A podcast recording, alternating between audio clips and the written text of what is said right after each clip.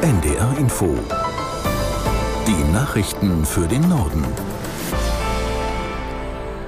Um 17.29 Uhr mit Astrid Fietz. Sturmtief Soltan hat dem Norden in den vergangenen Stunden zugesetzt.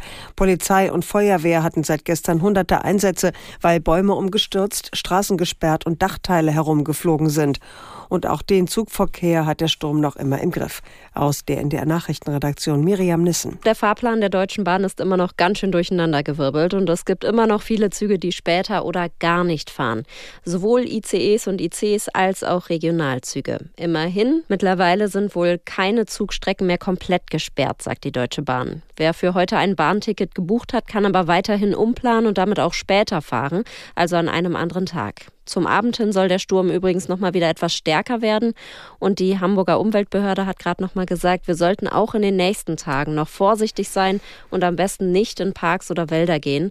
Da können nämlich auch dann noch nach dem Sturm Äste runterfallen und Bäume umstürzen. Ein norwegisches Kreuzfahrtschiff wird nach einem Wassereinbruch nach Bremerhaven geschleppt. Die MS Maut wurde gestern Abend während des Sturms von einer großen Welle getroffen. Nach Angaben der dänischen Behörden sind auf der Brücke Fenster zertrümmert worden, was zu einem Stromausfall führte. Die Hauptmaschine funktionierte trotz des Stromausfalls, sodass das Schiff vom Maschinenraum aus manuell gesteuert werden konnte. Aktuell wird es von einem zivilen Rettungsunternehmen mit einer Schleppleine Richtung Bremerhaven gezogen. An Bord sind knapp 400 Menschen. Nach dem Schusswaffenangriff in der Prager Karls-Universität gestern ist offenbar ein weiteres Opfer gestorben. Damit erhöhte sich die Zahl der Toten auf insgesamt 15, darunter 14 Unbeteiligte und der Schütze. Aus der NDR Nachrichtenredaktion Britta Geldschläger. Mehr als 20 Menschen wurden verletzt, unter ihnen sollen drei Ausländer sein. Die Polizei bestätigte unterdessen die Vermutung, dass sich der 24-jährige Täter selbst das Leben nahm. Das Motiv des Mannes, der Student an der Karls-Universität war, ist aber weiter völlig unklar. Fest steht wohl, es gibt keine Hinweise auf eine Verbindung zum internationalen Terrorismus und der Schütze war ein Einzeltäter. Die tschechische Regierung rief für morgen eine eintägige Staatstrauer aus. Fahnen sollen auf Halbmast wehen, die Lichterketten am Weihnachtsbaum auf dem Altstädter Ring sollen erlöschen. Geplant ist auch ein Trauergottesdienst im Prager Veitsdom. Vor der Universität ist bereits ein improvisierter Gedenkort mit hunderten Kerzen entstanden, an dem auch Regierungschef Fiala Blumen niederlegte. Die EU bereitet offenbar eine Beteiligung am US-Militäreinsatz zur Sicherung der Handelsschifffahrt im Roten Meer vor. Wie die deutsche Presseagentur berichtet, hat der EU-Außenbeauftragte Borrell vorgeschlagen, dafür das Mandat der bereits existierenden Antipiraterie-Operation Atalanta auszuweiten. Der Vorschlag wird derzeit von den 27 EU-Mitgliedstaaten geprüft. Die von den USA ins Leben gerufene Operation sieht vor, die internationale Militärpräsenz im Roten Meer deutlich zu verstärken. Hintergrund ist, dass vom Iran unterstützte Houthi-Rebellen dort Schiffe attackieren, um sie an einer Durchfahrt in Richtung Israel zu hindern.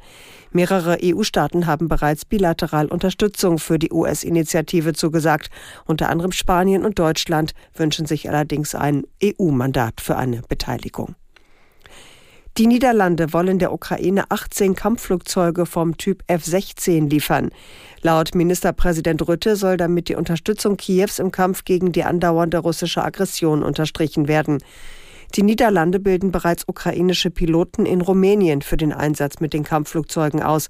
Anschließend sollen die Maschinen geliefert werden. Wann sie tatsächlich im Krieg eingesetzt werden können, ist unklar. Das Training soll mehrere Monate dauern. Neben den Niederlanden haben auch Dänemark und Norwegen der Ukraine F-16-Maschinen zugesichert. China plant Videospiele noch stärker zu regulieren. So will der Staat verhindern, dass Nutzer von Online-Spielen zu viel Geld ausgeben. Aus Peking Benjamin Eisel. Anbieter von Videospielen sollen verpflichtet werden, Limits festzulegen bei dem, was Spieler an Geld ausgeben dürfen. Auch dürfen sie demnach Nutzer nicht mehr belohnen, wenn diese täglich spielen oder zum ersten Mal bzw. mehrmals hintereinander Geld ausgeben. All dies sind weit verbreitete Praktiken, um Gamer zum Geldausgeben zu animieren. Wer sein Spiel online streamt, darf künftig auch keine großen Trinkgelder mehr bekommen und für Jugendliche werden Glücksspielelemente in Online-Games ebenfalls verboten. China gehört zu den größten Märkten für Online- und Videospiele weltweit. Allerdings hat die chinesische Regierung in den vergangenen Jahren immer wieder die Regeln verschärft.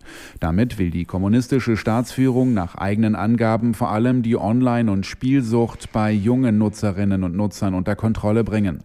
In Südafrika kämpft die Feuerwehr mitten in der Touristensaison gegen zwei große Waldbrände nahe dem Kap der Guten Hoffnung. Der Zugang zu einer der meistbesuchten Touristenattraktionen an der Südspitze des Kontinents sei daher heute früh geschlossen worden, erklärte die Nationalparkorganisation. Zwei Löschflugzeuge und fünf Hubschrauber wurden im Kampf gegen die Flammen eingesetzt. Die Brände haben seit Dienstag mehr als 1150 Hektar Land zerstört. Das waren die Nachrichten.